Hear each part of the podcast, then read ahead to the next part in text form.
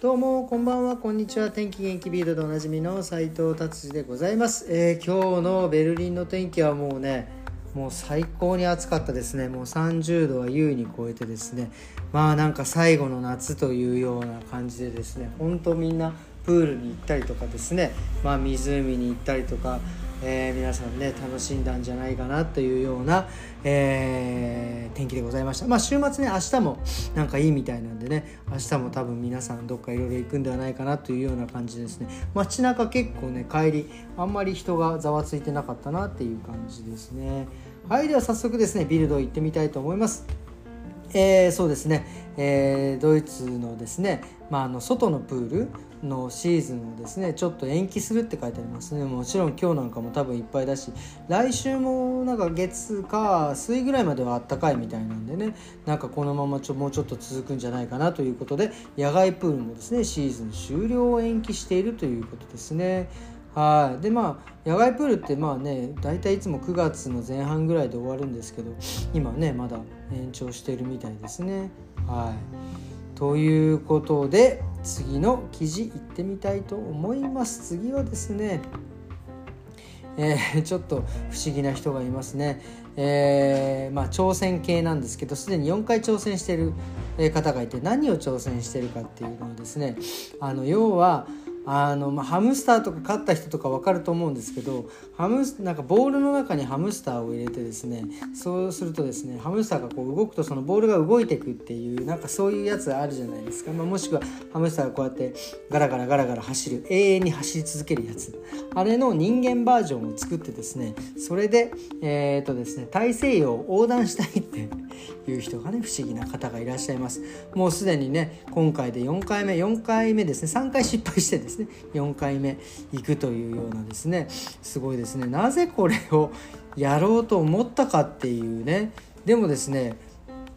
これはですね一応なんか乗船なんか要は船の、えー、道路船の行く道をですね妨害したっていうことでですね、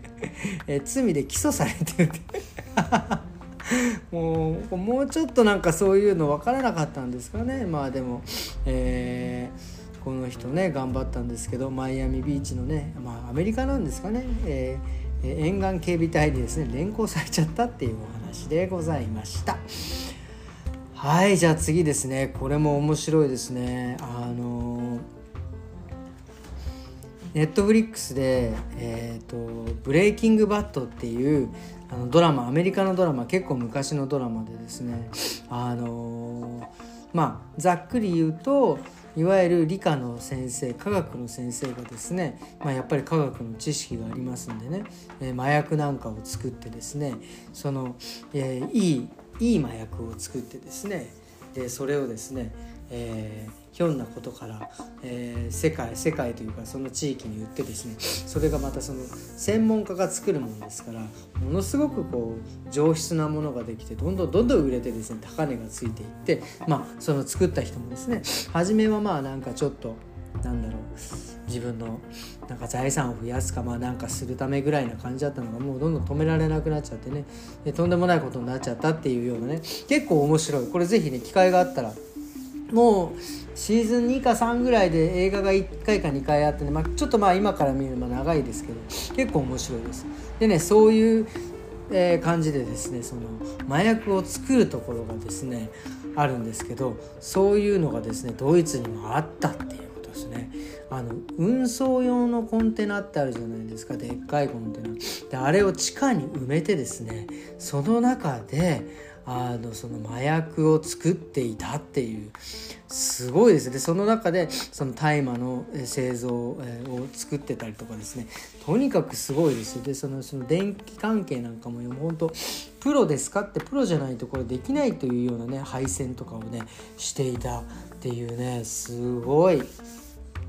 これはすごいですね本当にこのでこれで結構まあまあ売ったりとかしてたんでしょうけどこれをね、えー、連邦警察が見つけたっていうのもまたすごいですよね。はい、で結局ねこのどれぐらいのコカインとかまああのねコカインとかマリファナだけじゃなくてですね現金とか暗号通貨とかそういったものをですねなんかいろいろねやってたみたいですね。でそれがですねどれぐらいの金額？1101001000万10万。10万ユーロだからまあ、えー、1万まあいいえー、まあ1億円ぐらい、えー、あじゃあえ待って。11010そうですね。1億円ぐらい日本円でいうと。ぐらいのまああのそのなんかなんていうんですか？ものをですね隠してたというような感じですね。すごいですね。これは。もうちょっとなんかでも本当にこういうことって絶対にいけないんですけどなんかその昔小学校の時とかね隠れ家作ってみんなでなんかねなんかこう漫画とか持ってきたりとか、ね、お菓子とか秘密基地みたいのはねすごい結構ワクワクしてえー、なんかありましたね。昔まだ東京僕東京生まれ東京育ちですけどなんかね東京でも昔はなんかそういうちっちゃな森とかね山みたいのが少しあってなんかそこでね秘密基地みたいのなんかみんなでやったのをなんか覚えてますけどね。これはそういうのはねすごいワクワクして楽しいですけどね。まあこういうものをですね作ってはいけないですよね。はい。しかしすごいですよね。コンテナを地下に埋めるって。まあねドイツって結構そのコンテナとかのビルをねあのそれこそナチス時代ヒットラーとかが、えー、ビルそのものをですね地下に埋めてですねでその地下でなんかいろいろやってたっていうだからすごいです。地下に電気を通す技術とかあと地下にあるトイレのね匂いがどうやって上に抜けるかとかですね。で地下だからやっぱり酸素がなかなかないのでその酸素をどうやって上から持ってくるかとかっていうのね結構ねそのドイツは地下え、アンダーグラウンドっていうか地下のねツアーとかもあるぐらいで僕はね 一回も行ってねいつか行こうと思ってるんですけどねそういうのもあったりとかしてそういう説明をしてくれる。だから地下技術っていうのはねドイツはやっぱり結構すごいんじゃないかなっていうふうに、えー、ちょっと思いました。はい。えー、でですねこれはあともう一個最後の記事でございます。これはですねちょっと怖い。えー、コロナルール再導入ってねこれどこの国かっていうと、えー、イスラエルですねイスラエルね、えー、再びですね、まあ、コロナ患者が変異種、まあまあアップグレードした変異種がですね、まあ、猛威を振るってはいないけど1日平均136人のコロナ患者が報告されているということです。でまあ重症患者の増加もまあちょっとは増えているというような感じで、まあ、でも実際に重症患者から、えーえー、死亡につながるっていうのはまだね、えー、報告されていないみたいでただそのイスラエルでは病院に入る時は PCR をまた受けないといけないというようなね、えー、ことになっておりますまあ本当もうこの辺でまたねストップしてもらわないとですねまたなんか今年の秋とか冬にマスクしてくださいとか言われたら本当に。まあまあな、ね、うちも打撃なんでですねもうちょっと勘弁してほしいというような、えー、感じですねだから皆さん、ね、それぞれあの何、ー、て言うんですか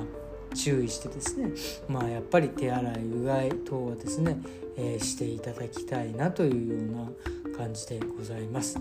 はい、えー、じゃあ次ですね。あ、今日もこんな感じですね。ビルド記事を終わりにしたいと思います。今日はですね、まあちょっと髪の毛のね、お話を少ししたいなというふうに思っております。まあ最近ね、やっぱりここ何年か、えー、ハイトーン、えー、ブリーチ使ってオンカラーするっていうのがすごく流行っていてですね、まあ、まあね、ブリーチがまあどういうことどういう風になったああいう風にですね色が抜けるかっていうのをまず説明してですねまあそれでその説明の後、まあどういう風にケアをしていいかというしたらいいのかというのをまあちょっとお話ししたいと思います。まあブリーチっていうのはともそもそもですね、まあ、漂白剤です。簡単に言ったら、えー、過酸化水素水ですね、まあ、漂白剤にも使われてます。あれをですね、えー、と、えー、アルカリそれから下硫、えー、硫酸でしたっけ？をですね、まあ、混ぜたものをですね粉状にして過酸化水素水と混ぜてですね、えー、ちょっと、えー、髪の毛に黒い部分につけるとですね髪の毛の色メラニン色素がどんどん剥がれ落ちていくということですね。でまあ髪の毛っていうのはですねまああのー、まあ、人種によってそのメラニン色素が違うので、まあ、赤赤系が多い日本人、ね、黄色系が多いドイツ人とかまあいろいろありますけどまあ結局何回も何回もブリーチしていけばですねその色味も飛んで、まあ、白に近づいていくということですね。でまあそうする近づけば近づくほど、えー、とやっぱりキューティクルの、が壊れてですね中のメラニン色素が抜けて、まあ、いわゆる髪の毛がパサパサの状態になるってことですよね。あのもうなんていうんですかミイラ化するっていう感じですかね。で色がなくなってその色がなくなったところに、えー、色味をのせるピグメントをのせてですね、えー、黄色だったり青だったりシルバーだったりっていうのがまあ一般的なやり方ですねブリーチの。でまああのもう髪の毛っていうのはですね何度も言いますがもう死滅細胞なので一旦そうやってアルカリとかで寄せてしまって色素を取って、えー、傷んでしまったらもうどうにもならないんですね。でこれも傷んだものを治すってことはもう無理です。もう本当に真剣に髪の毛を治そうと思ったらもう髪の毛単発にして切ってですね新しい毛を生えてくるのを待つしかないです。でもそれをやっぱりね女性とかロングの人はねそれはできないのでまあどうしたらいいかっていう話です。でそれだけ、えー、乾燥させてしまってですね、えー、パリパリになってしまって、えー、とですねもうキューティクルがなかなかそのもうバカになっちゃっててもう開いちゃった状態になってしまうのでなるだけキューティクルを締めるためにですねまああのシャンプー後はですね必ず乾かしてあげるっていうことがまず第一条件ですね。でただねブリーチしすぎるとですねその髪の毛もですねあのスポンジと一緒なのでですね水分をどんどんどんどん吸収しようとするんですよ。で吸収しようとすればするほどですね、えー髪がねもうウェットの状態になっていくんです。でそうするとですね乾かしても乾かしても水分逃がしませんよって髪の毛がなってしまってねなかなか乾かないんです。でもね無理やり乾かそうとするからやっぱりね乾かさないといけないですから。するとどんどんどんどんです、ね、髪がねあの熱で、ね、どんどん傷んでいくっていう悪条件があります。なのでブリーチもねほどほどがいいんじゃないかなっていうのは思いますけど。まああとはそういった今言ったようにしっかり乾かすということとあとシャンプーと,、えーとですね、やっぱりシャンプーとか、ね、お水普通のお湯っていうのはアルカリ性に近いので、まあ、軽くシャンプーしてもらうということですね。あのー、まあ、シャンプーはね2回やるのが、ね、僕はいいと言いましたけどブリーチ毛に関してはですね、えー、あの髪の毛もし頭皮はま普通にやって髪の毛はですねもうあのー、その残泡がいっぱい立っていればその泡でですね、えー、髪の毛のですね汚れを取るぐらいな風にした方がいいと思います。そして何より大事なのはトリートメントですね。トリートメントして、えー、でキューティクル。まああのそのさっき言った死滅細胞なんで髪の毛が治るということはないんですけどまあこれ以上ですねあの痛みさせないというような意味でですね毛をキュ、えーとコーティングしてあげるっていうのがまあ大事なんじゃないかなというふうに思います。でそれであとはヘアケアですね。そのシャンプー終わって乾かして、えー、その後オイルそれから、えー、それから流さないトリートメント等をですね、えー、つけていってケアしてあげるということがまあ基本的にまあそれぐらいですかね。今できることはというような感じです。まあだからねその前頭ブリーチもねいいと思いますかね。なんかもしそういうのでね遊びたければまあ今だったら全部やらなくてもバレエアージュだったりとか、えー、それからメッシュのようなね感じで部分的にそれからあの部分的にブリーチして色を楽しむとかいう方がまあ髪にとってはいいんじゃないかなっていうふうに、えー、思います。はいということですね、えー、一気に喋ってしまいましたが今週はね、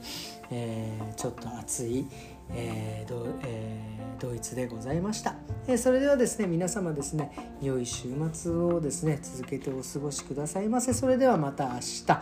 えー、さようなら。